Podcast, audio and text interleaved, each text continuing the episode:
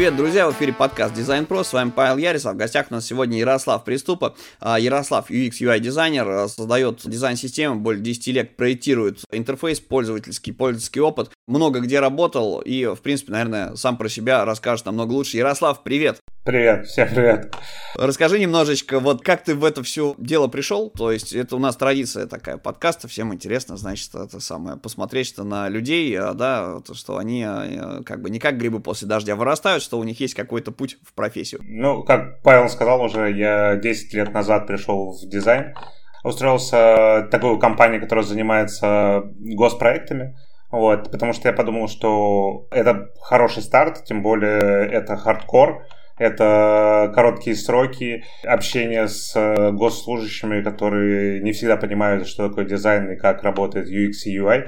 И начал с проекта Платон, такой большой проект, который занимается обслуживанием оплаты больших грузов. И там как раз э, сразу же первым делом решил, что нужно сделать что-то взаимо... Э, переиспользовать компоненты, кнопки и не, заново не рисовать их и так далее. То есть ты додумался до дизайн-систем до того, как это было в тренде? Ну да, я не называл это, естественно, дизайн-системой, просто понимал, что это все рисовалось в фотошопе, создавал кнопки через смарт-объекты и менял, как многие знают, как в смарт-объектах это все меняется. Было сложно, если сейчас вспоминать, это геморрой большой, проблематично, но это такой первый опыт, и первый опыт понимания, кто есть пользователи и как им пользоваться э, этим интерфейсом. А дальше пошли различные проекты, крупные, включая там тот же самый Дом РФ. Изначально разрабатывали его вместе с э, командой дизайнеров.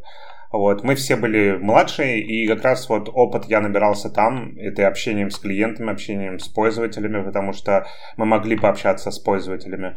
И уже начал понимать, что такое UX и как э, делать интерфейсы, которые подойдут и заказчику, и пользователю, потому что в госсекторе нужно угодить и заказчику очень сильно, потому что он хочет, чтобы было все красиво и богато. А бывали такие моменты, когда хотят золотое и с гербом, грубо говоря. Вот, и приходится и тем, и тем угодить. Можно вопрос такой э, дополнительно, который созрел. А с кем было сложнее? Потому что чиновники, понятно, да, вот есть ребята, которые прям в госсекторе работают, как вот Геллер, например. Он с ними общается постоянно, говорит, там, в принципе, как-то подходы, когда постоянно работаешь, находишь. Но когда ты с улицы, что называется, приходишь на первый проект, у тебя там чиновники, с ними прям жестко, потому что тебе там часто говорят, что ты типа вот я начальник, ты дурак, да, и там все типа делайте, э, как говорят. То есть ну, люди не могут обосновать какие-то моменты. И с другой стороны, у тебя такой, ты между двух огней. С другой стороны, дальнобойщики, которые после против этой системы бастовали, с ними же тоже их проходилось интервьюировать и так далее. С кем было сложнее и вообще сколько это, так сказать, я хотел сказать опасно для жизни, опасно для психики, да. Не, не самые приятные интервьюеры, мне кажется. Тяжелее всего с госсектором, именно с чиновниками. Они все время настаивают на своем, и переубедить их довольно сложно. Даже были моменты, когда они показывают, вот мы хотим как в, у Apple кнопку, ну, грубо говоря. Я рисую как у Apple, прихожу к ним, они говорят, нет, мы хотим как у Apple. А я сделал ход конем, я просто взял и э, забрал ресурс у Apple и вставил туда. Вот. И потом, когда им объяснил, что я просто взял оттуда и вставил в проект, тогда они начинают понимать, что, а, ну да, все хорошо. То есть эм, довольно-таки сложно их переубедить, э, нужно весомые такие аргументы э, предоставлять. И, к сожалению, многие из них не хотят как-то по-человечески общаться с тобой и все время ставить себя выше. Но есть, естественно, и хорошие люди, но лучше всего и приятнее всего работать с э, таким же уровнем, как я. Ну, я странно сравнил дальнобойщика и себя, но... Ну, имеется в виду про прост, простые смертные, да. Ты делаешь для дальнобойщиков по заказу тех, которые, собственно, являются, ну, аппарат чиновничий, где немножко по-другому все воспринимается. Ну, понятно, мы сейчас обсуждаем, а, что называется, посмеялись так э, над визуальной частью, потому что визуальная часть — это то, что, в принципе, в там, 20-е годы это, по сути своей обесценилось. То есть сейчас все топят за исследования, и как раз в этом у тебя супер глубокая экспертиза, Поэтому я предлагаю немножечко рассказать о том, чем ты занимаешься прямо сейчас, и перейти к истории с исследованиями, если ты не против. Да, давай. Я сейчас работаю в компании T1 Consulting, я занимаюсь, лидирую проектом дизайн-системы. К сожалению, может быть, к счастью, я сейчас ухожу в компанию Дом Клик, и там как раз буду тоже заниматься дизайн-системой, там уже более крупно и э, уже будет своя команда. Я исследованиями не занимался уже, наверное, где-то года четыре. До этого я был в Касперском. Там была своя команда, и как раз к тому, что это первая компания, единственная компания, где э, был отдел по исследованию, была лаборатория, свои подходы, и там периодически привлекали к исследованиям, то есть мы могли как э, графические дизайнеры там помогать и уже начал понимать, как работают профессионалы, как можно получить от пользователя то, что он хочет и то, что нужно сделать в интерфейсе. И до этого, до Касперского, как раз работал в Атоле, где я начинал проводить сам исследования, находил различные способы, чтобы нам не, не давали бюджет на исследования, можно было как-то там сначала коридорные исследования, потом находить э, пользователей самому, прибегать к помощи от техподдержки, потому что техподдержка довольно-таки часто общается с пользователями, и они как никто знают основные боли пользователей на самом сайте. Это дурацкая регистрация или там добавление той же самой кассы, потому что Атолл, они создают кассы и платформы под кассы, чтобы управлять кассами. Расчетно-кассовое обслуживание. Да, вот. И как раз пользователи работают с этими кассами, с этими интерфейсами, и когда есть проблема, они звонят в техподдержку, и от техподдержки можно получить много интересной информации. Включая, можно и находили примеры, когда в тех же самых магазинах ты приходишь в магазин, ты видишь как э, кассир тот же самый работает с кассой, с ПОшкой, и ты можешь незначай спросить, э, вот э, ты видишь, как раз АТО стоит, установлена программа, ты можешь незначай спросить какой-нибудь там вопрос, например, связанный с удобством использования, и ты постепенно-постепенно собираешь ну, сходил там в день два раза, спросил, и ты постепенно начинаешь общие проблемы собирать. Уже такая гипотеза проблематики э, пользователей, и в дальнейшем уже когда ты можешь реализовать это, можешь прийти к этим же кассирам и спросить, то есть предоставить, уделите там время показать, и они скажут, нет, это неудобно, это вот удобно, я хочу вот так вот, вот так вот. Но, но ты как представитель компании туда приходишь, производящий, а не как сторонний человек. Это мне просто, вот штука в чем. Год назад э, была у меня такая история, э, ломился я в одну из сберовских команд, э, да, как бы конкретно для банка делать, ну, ребята разрабатывают, короче, собственно, ПОшку для планшетов, вот с которыми к тебе менеджер подскакивает. Там дали тестовые, я как хороший, что называется, побежал в ближайшее отделение, значит, это пытался проинтервьюировать человека, вот, ввиду чего был послан нафиг, когда просил, а покажите, а что у вас там в планшетике еще есть. Ну, некорректно зашел. Просто вопрос, насколько тебе сейчас этим комфортно заниматься, потому что с интерфейсом я, например, столкнулся э, вот именно с таким проектированием, с исследованиями, наверное, году в 18 и раньше было гораздо проще. То есть, если ты хотел сделать какой-нибудь прототип, тебе в коридор не надо было выходить, ты мог забросить его в любой чат, в любую группу ВК, допустим, по интересам, просто зайти, сказать, что привет, чуваки, я такой-то, такой-то, делаю вот, вот такую-то штуку, помогите мне, пожалуйста, вот вам опросник э, в Google формах, и вот вам, соответственно, мой прототип, ну, на тот момент э, фигмы не было еще, да, нормально, нормально. Там, там по-моему, был InVision мы все использовали, uh-huh. вот, эти вот статичные все истории. И как бы народ, в принципе, соглашался. Ну, то есть там 5-10 человек оттуда вытащить из группы запросто, и идешь к другой. Но сейчас все происходит по-другому, потому что сейчас, чтобы что-то где-то разместить, это пользовательские данные, соответственно, это история с каким-то размещением э, на халяву, что называется, и ты должен спросить о разрешении у администрации. Администрация, как правило, против, если это не специализированный чатик. Я про нагоревшую историю, то есть как ты считаешь, э, где сейчас э, вот юный человек, который хочет, так сказать, ну, не войти в IT, да, который хочет провести исследование, может э, пользователей находить. Ну, просто вернем, вернусь к этой истории, ты как раз спросил, это официально, неофициально подходило. Я подходил неофициально, потому что, э, я уже сказал, денег на исследование не было. Э, и, в принципе, желания исследовать тоже не было. Поэтому это э, лично моя инициатива была, и мне интересно это было. И тут я подходил больше с человеческой стороны, я понимал, человек идет на контакт или нет. Это постепенно, естественно, вырабатывалось у меня, потому что исследование это все-таки и такие психологические подходы, ты видишь, э, пойдет ли на контакт, то есть развязать человека на разговор. Я имею в виду, если качественное исследование, то же самое интервью. Вот, и, и это и есть, когда с продавцом я разговаривал, это было интервью, и видел, пойдет он на контакт, в настроении он сейчас, на одной мы волне. И когда я это находил, выявлял, я уже начинал расспрашивать вопросы про интерфейс, э, чтобы не отпугнуть его и так далее. То есть 10 раз приходилось вставать в очередь заново в другую кассу. Да, ну, я старался, чтобы не тормозить всех и приходить либо поздно вечером, либо рано-рано утром, либо э, приходить туда, куда я чаще всего прихожу, и уже был какой-то контакт. То есть э, такой тоже пример, чтобы не первый раз я увидел человека и сразу же начал расспрашивать. Там кофейни были. В- важный нюанс на самом деле, да. Да, лучше сначала, так как и в исследованиях, лучше сначала разузнать человека, кто он, чем он занимается, расположить его к себе, а не сразу начать э, исследовать и говорить, а вот что вот здесь, а что тебе не нравится. Поэтому лучше расположить, потому что пользователю комфортно, когда ему комфортно. вот.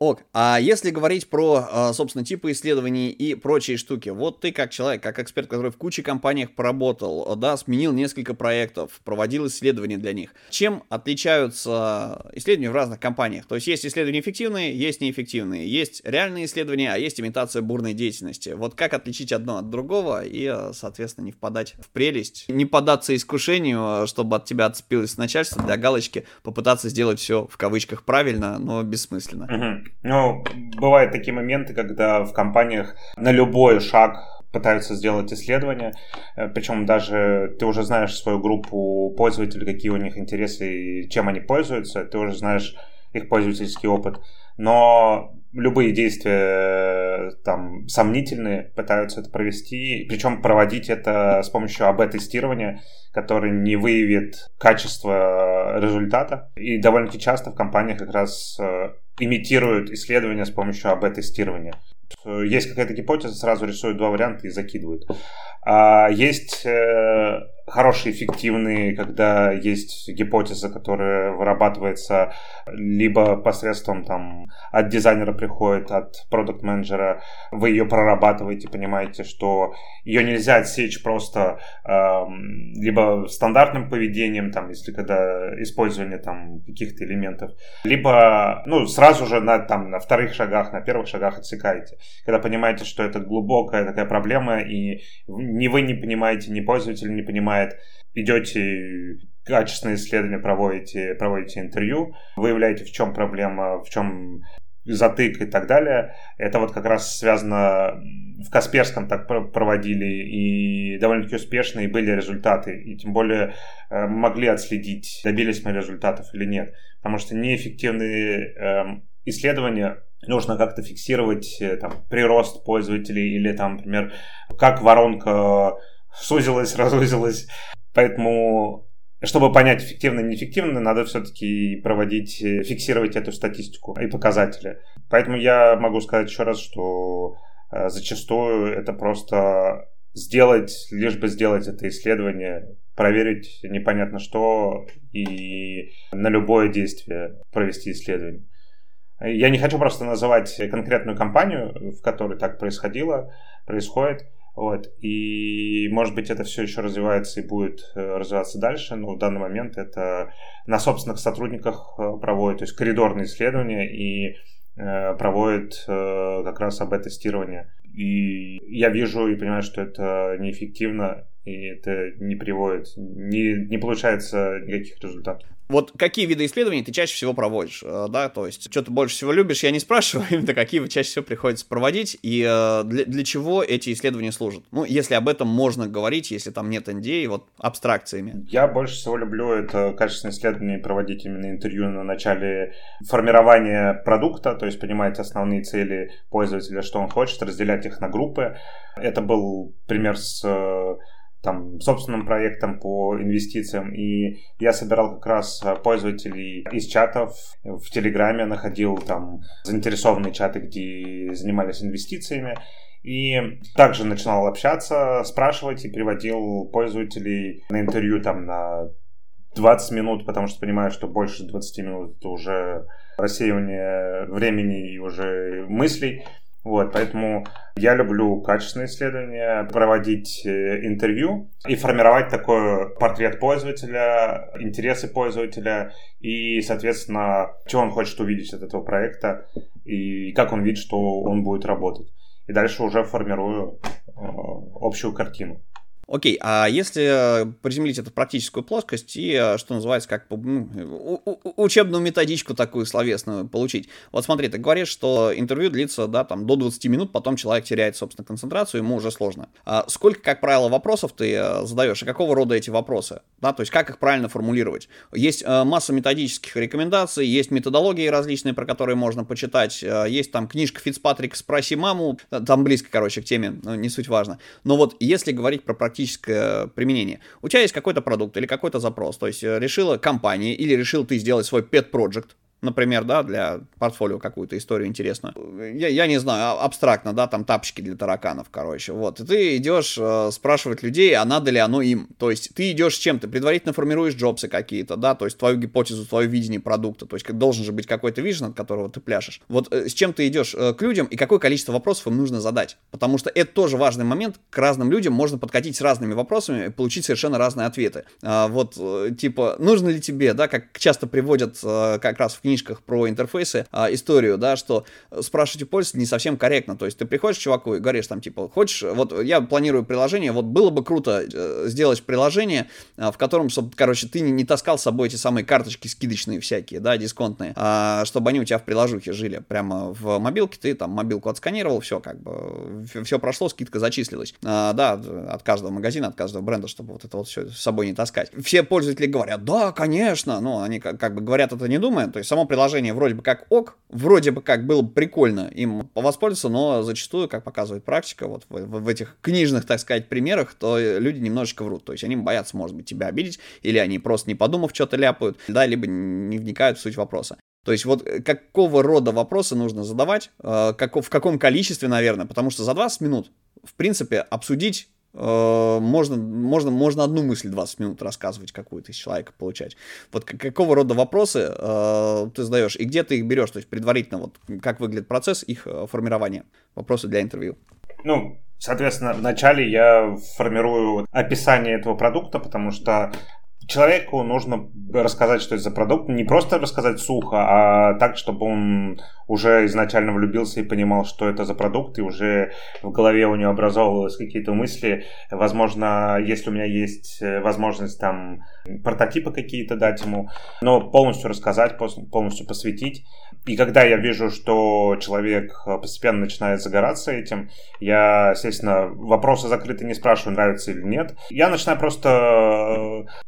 Вначале, естественно, я его узнаю, еще раз вернусь, вот, а потом уже начинаю просто с ним разговаривать разговаривать, э, общаться про то, как бы он увидел этот э, продукт, э, и вообще интересен ли ему он, куда бы он пошел, каким конкурентам бы, есть ли у него в голове, что есть ли конкуренты по этому продукту, какие эмоции вызывает, положительные, негативные, чтобы он рассказал подробно про свои ощущения, что он чувствует. Ну, естественно, пытаюсь понять вот именно психологически, что в данный момент он чувствует, чувствует, и потом уже начинаю обычные вопросы задавать, опять повторюсь, не закрытые, э, как будто я разговариваю с другом. Вот. Ну, короче, чтобы человек э, не отвечал, условно говоря, да, нет, нравится, не нравится, а чтобы он начал рассказывать на тему этого вопроса, да. какие-то вот свои впечатления, эмоции и так далее, развивать мысли самостоятельно, чтобы вот триггернуло. Да, и бывают моменты, когда очень хорошо работает, э, когда начинаешь постепенно подходить к человеку так, что этот проект э, является как бы для него, точнее, он и пользуется им, и как продукт owner постепенно внедряется в него, и пользователь начинает раскрываться, начинает рассказывать свои идеи, потом, а, а я как пользователь вот не смогу это сделать. И они когда начинают размышлять по этому поводу, то есть и как создатель этого приложения, как пользователь, очень интересные размышления от них приходят, которые можно постепенно записывать, фиксировать и понимать, что он уже на две стороны, и, и там, и там, и начинает сам размышлять. А когда он как пользователь размышляет, он обычно по одному пути идет, бывает даже сам запутывается. В принципе, да, нормальная история. Единственный вопрос, а чем лучше фиксировать, чтобы более безболезненно? Потому что в процессе диалога э, мне, например, кажется, что оптимально писать аудио. Но когда ты пишешь аудио, тем более по нынешним временам, человек боится что-нибудь глупое ляпнуть. Да, как-то напрягается немножечко. А вот э, записывать ручкой бумажкой, это выглядит как-то тоже, знаешь, у человека человек теряет ход э, диалога. Ну, типа фиксировать какую-то мысль, э, да, типа, подожди, тормозни, я сейчас запишу, короче. Вот э, какие методы фиксации э, ответов на вопросы предпочитаешь ты? Вообще стараюсь э, именно записывать просто тезис на ручкой, но стараюсь как раз не останавливать человека, а просто параллельно общаясь э, записать брать пример как журналистов, которые не заканчивают спик и записывают. Да, я согласен с аудиозаписями. Часто бывает, люди стесняются, но это тоже в начале ты начинаешь понимать, когда человек начинает зажиматься, ты говоришь, давайте отключим давайте просто пообщаемся. Поэтому тут каждому подход по-разному. И в этом ты и фишка исследований, что нету какого-то стандарта, ты постоянно подходишь к каждому пользователю по-разному. Это как, например, с девушками. Ты же не общаешься с каждой девушкой по одинаковому, ты находишь какой-то подход. Нет, но, но начинающий, понимаешь, начинающий UX или исследователь, это тоже комичная достаточно история. Это как человек, который прошел, как это называется-то, господи, курсу по съему, который там подкатывает к пользователям с вопросами из серии «Вашей маме зять не нужен», да, вот да. какой-то такой получается получается юный пикапер, а нужно а. быть более а, открытым, более психологом, более естественным. Да. Да. Окей принципе, если говорить про рекомендации, обычно мы рекомендации запрашиваем в конце выпуска, а вот, может быть, порекомендуешь э, какую-то литературу э, или какие-нибудь каналы, ты свой канал, в конце концов, ведешь классный, кстати, мы на него ссылочку обязательно оставим. Э, то есть, если этот скилл нужно прокачать, да, соответственно, люди всегда вокруг есть, просто не, не всегда вокруг есть именно твои пользователи потенциальные. К сожалению, именно ресурсов я посоветовать конкретных не могу. Самим вбивать в Google и смотреть, читать там на VC на Хабре, но всегда советую, если вы работаете с кем-то там более опытными или там э, даже своего уровня, всегда просто общайтесь, выслушивайте их истории, смотрите, как он работает, и что-то постепенно забирайте оттуда, потому что я на протяжении этого всего времени сколько не читал, я столько опыта и знаний не получил, как от э, своих коллег, э, причем э, не только моей профессии, но и от тех же самых аналитиков, от разработчиков.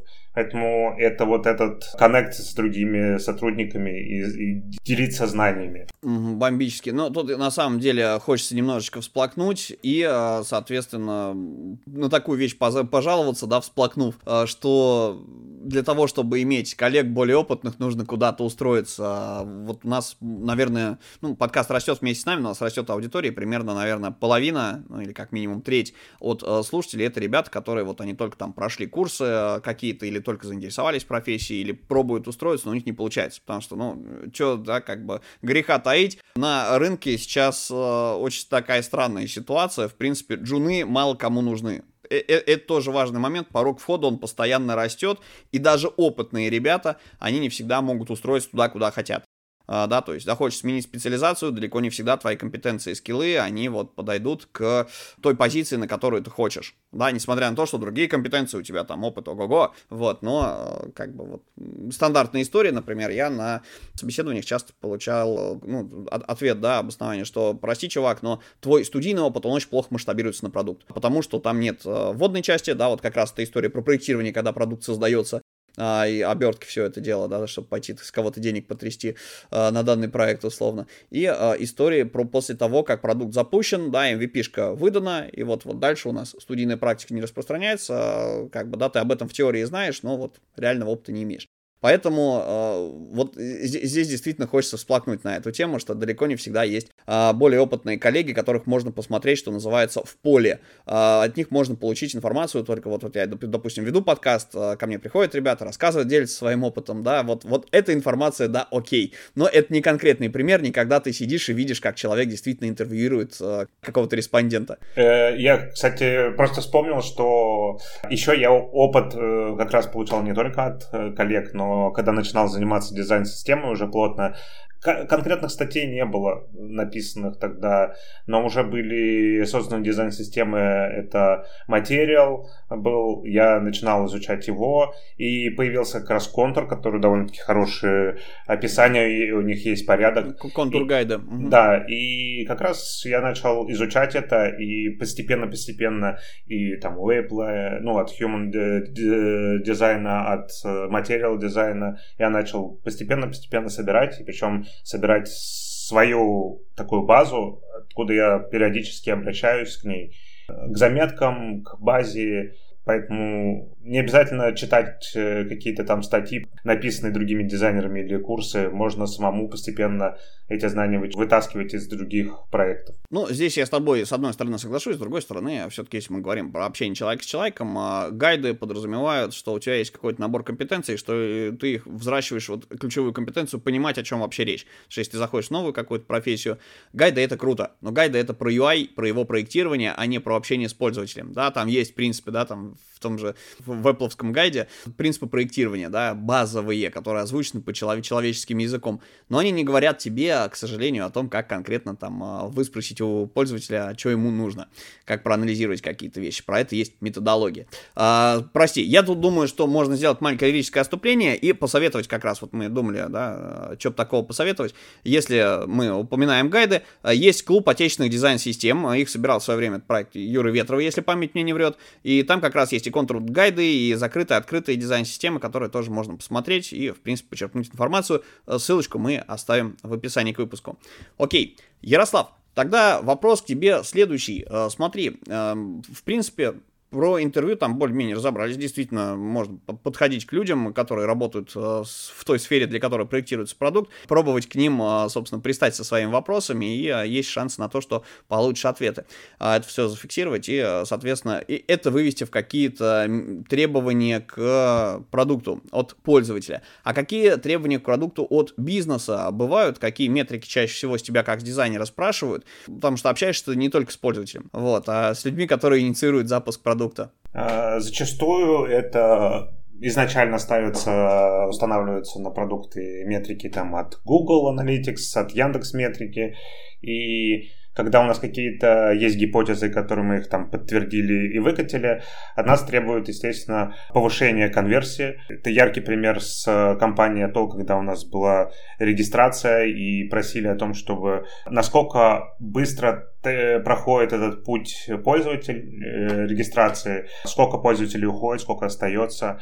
И этими цифрами мы как раз э, там project менеджеру овнеру отдаем и показываем, что мы решили эту проблему, улучшили, и, соответственно, прирост пользователей э, появился. Соответственно, из этих пользователей уже там купили условно премиум подписку, я уже не помню, как там было это. Ну, ключевое действие какое-то. Да, ключевое действие. Значит, он дошел до нужной точки, и мы увеличили с помощью как раз анализа вот этих метрик и увеличения воронки. Здесь, мне кажется, тоже, ну, вот сложно бывает дизайнеру погрузиться в бизнес, особенно если он какие-то вещи не понимает. Например, если ты занимался интернет-магазинчиками, а перешел в ритейл, а, то вроде бы там и там одна из ключевых метрик это, собственно, ну, давай так, не товар в корзину, а количество транзакций, да, чтобы оно росло да, то есть есть воронка какая-то, как человек идет вот до момента добавления в корзину, и следующий этап это, собственно, когда он из этой корзины производит оплату, да, то есть транзакция свершилась. Э, есть э, в ритейле, да, там количество проданных единиц товара, количество товара, пропущенного через кассу и так далее. И вот этого всего иногда пухнет голова, потому что, блин,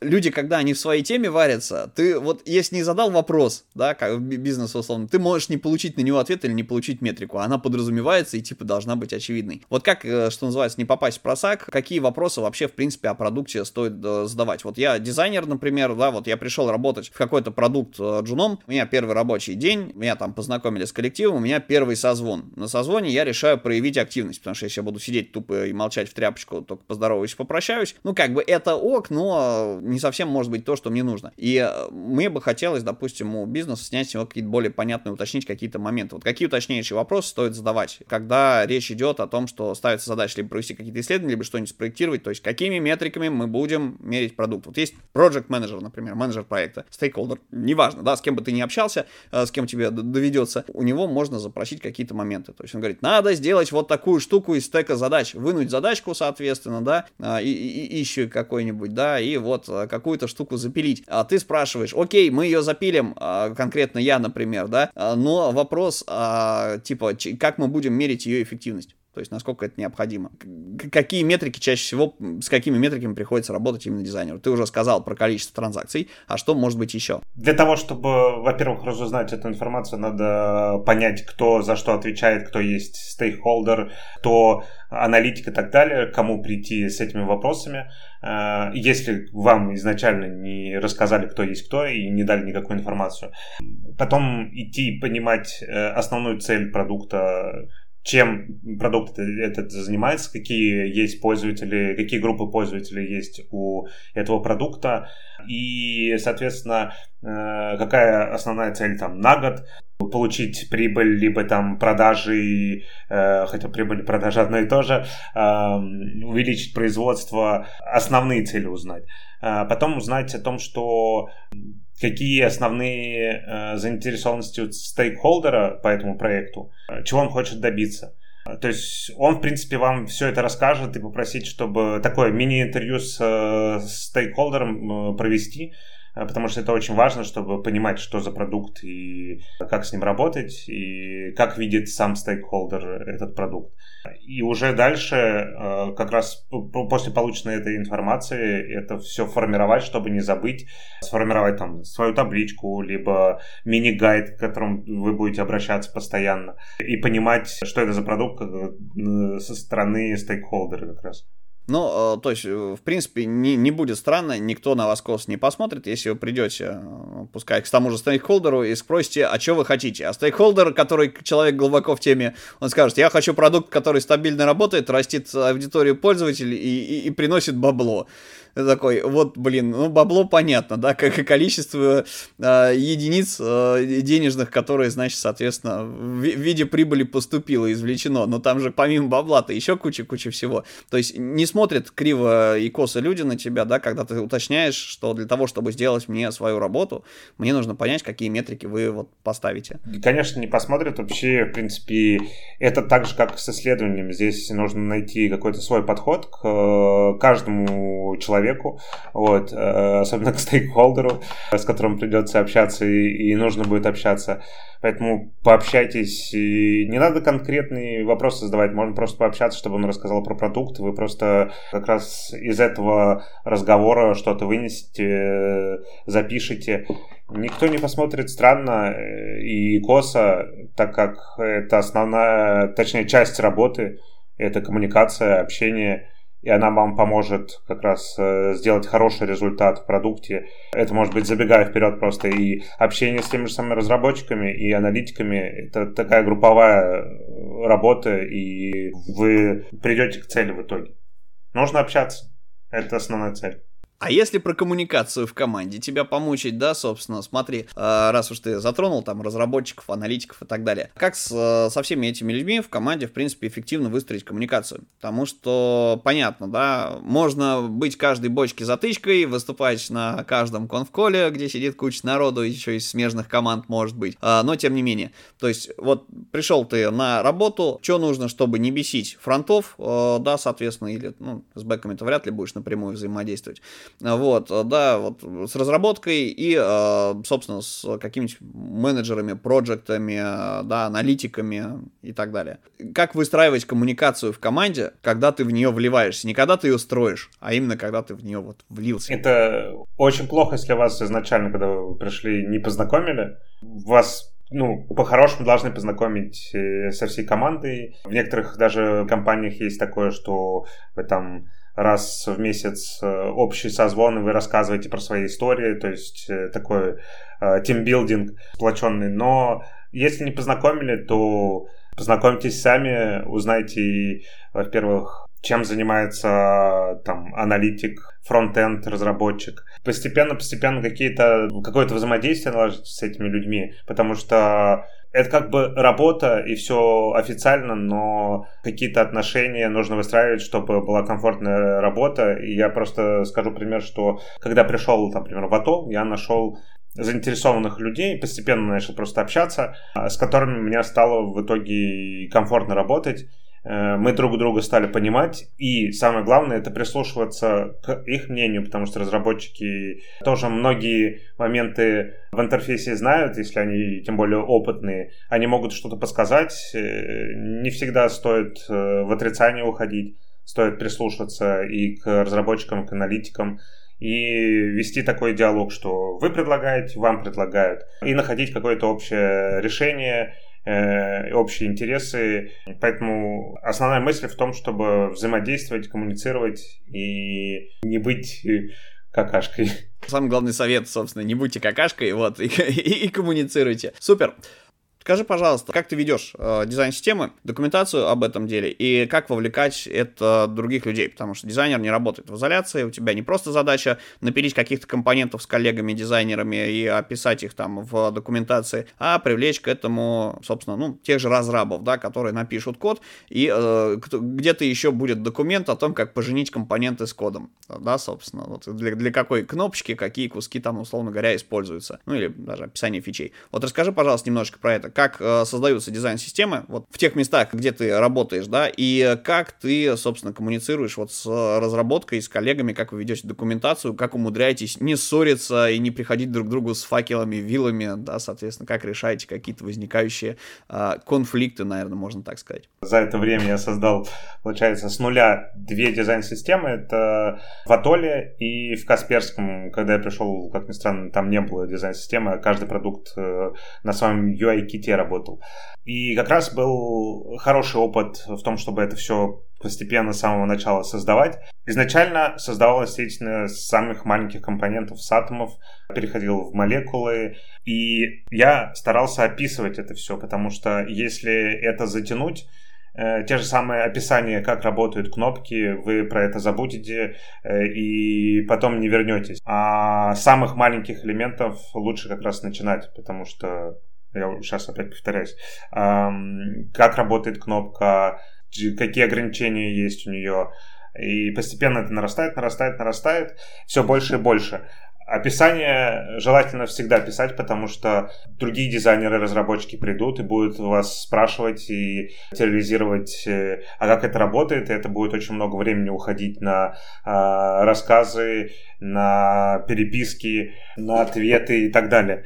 Вот. И это как раз и закладывается в просвещение, когда постепенно-постепенно вы начинаете описывать, создавать э, правила, вы начинаете всех соединять, всем рассказывать, э, что дизайн-система нужна, проводить созвоны, рассказывать, причем не просто сухо, а интересно какие-то примеры э, рассказывать, как э, компонент работает, что это оптимизируется. Потом вы в дальнейшем вместе с разработчиками будете коммуницировать, потому что они будут создавать это все в коде, будете уже вживую показывать на этих метапах рабочие уже элементы и что какая магия происходит с ними, что мы можем поменять цвет, мы можем быстро там закругление поменять, создавать на этих метапах, э, на этих созвонах какие-то вау-эффекты, чтобы всем слушателям это запоминалось, и они понимали, что они могут это э, переиспользовать у себя в продуктах, э, потому что на этих созвонах должны быть и продукт-менеджеры, стейкхолдеры, аналитики, все, кто взаимодействует с продуктом, потому что дизайн-система, она оптимизирует работу. Вначале, естественно, Э, тратит очень много времени, ресурсов, но в дальнейшем она оптимизирует этот, как вот пример с Атолом, когда я пришел, не было дизайн-системы, и я уже тогда собрал такую вокруг себя команду, просто общался с ними, что э, вот есть дизайн-система, давайте ее создавать и идти к высшему руководству и рассказывать про это. И когда у вас есть уже команда, причем не, не по документам написано, что у вас есть команда, а вы сами просто притянули к себе разработчиков-аналитиков, вы уже такая сильная единица, э, которая может влиять уже на другие продукты, потому что вы не один говорите.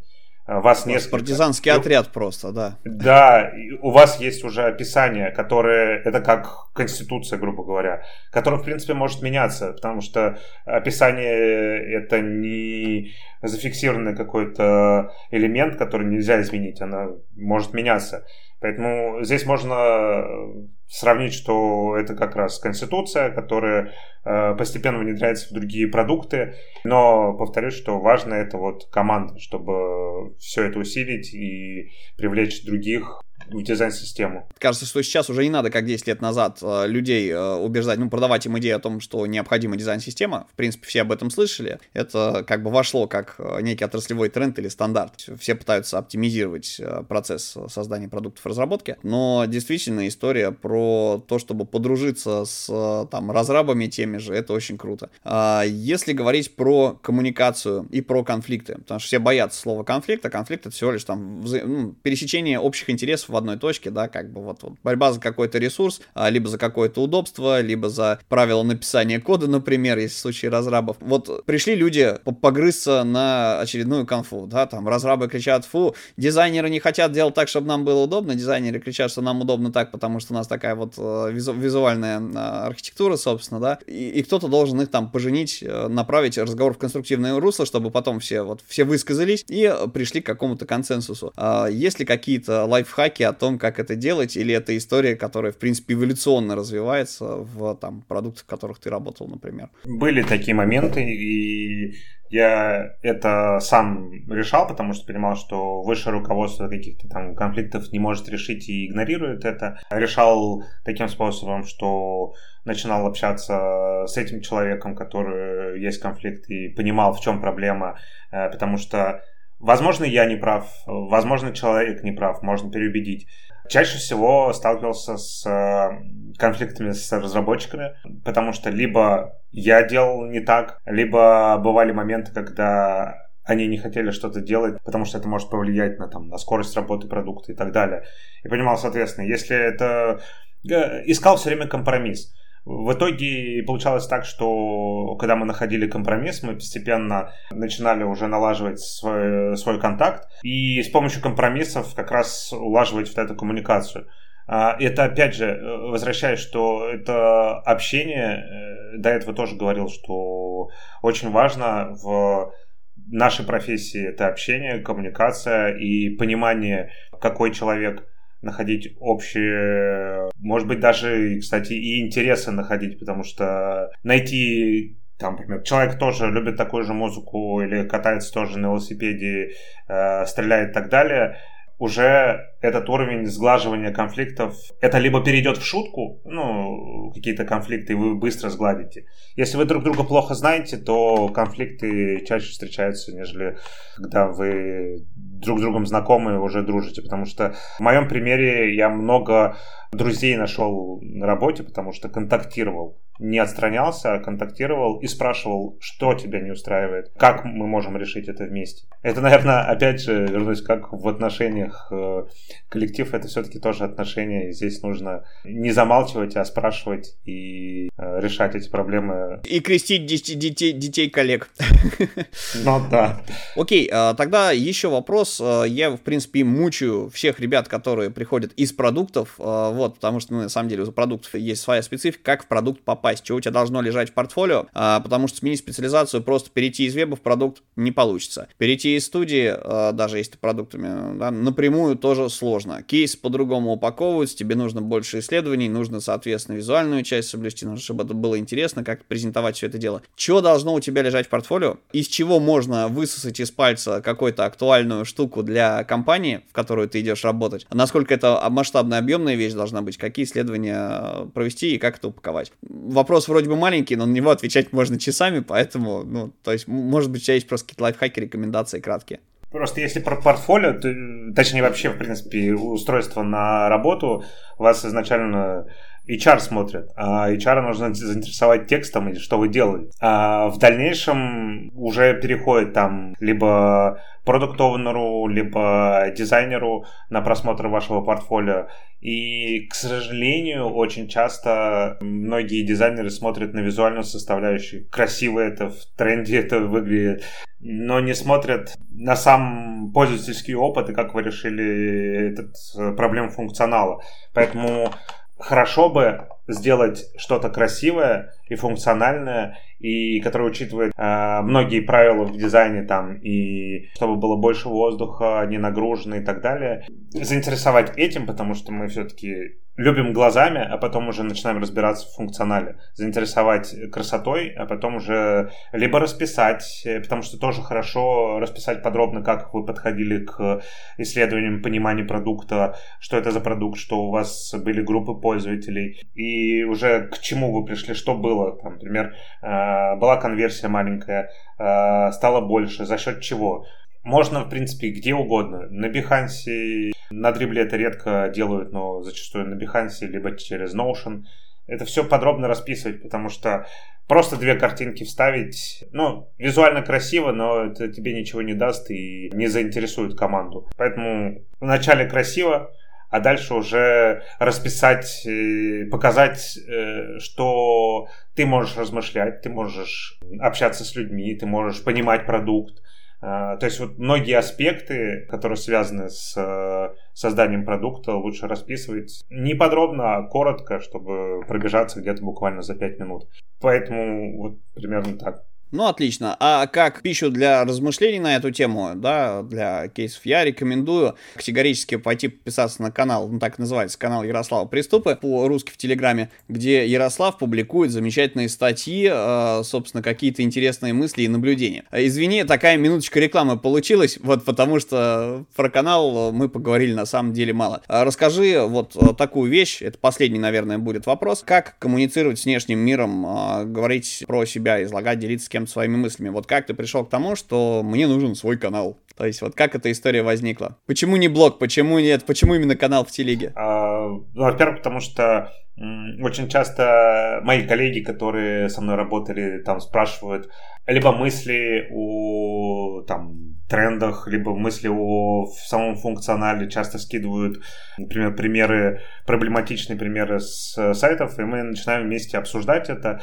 И хочется выливать свои мысли в канал, чтобы кто-то это читал, и мне это становится интересно, потому что то, что я рассказываю, это не один человек увидит, а несколько, и мыслей много, и хочется как-то это просто делиться, так как в других компаниях я любил э, и рассказывать, и обучать. Э, здесь больше я, я не обучаю, а рассказываю мысли, потому что если посмотреть по, по статьям, я просто рассуждаю и не прихожу к конкретике какой-то. То есть это, наверное, просто пообщаться и рассказать э, то, что я думаю.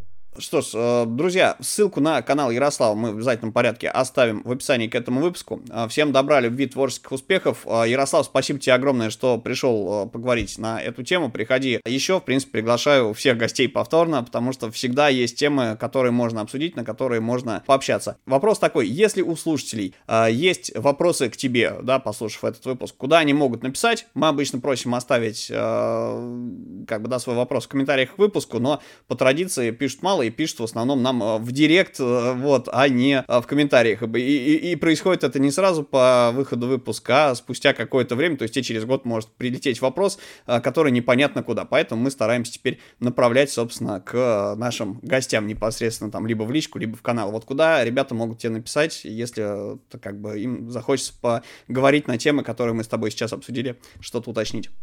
Ну, лучше всего как раз э, в личку в Телеграме, где я все время могу и ответить, причем ответить расширенно и коротко. Но постараюсь по делу ответить.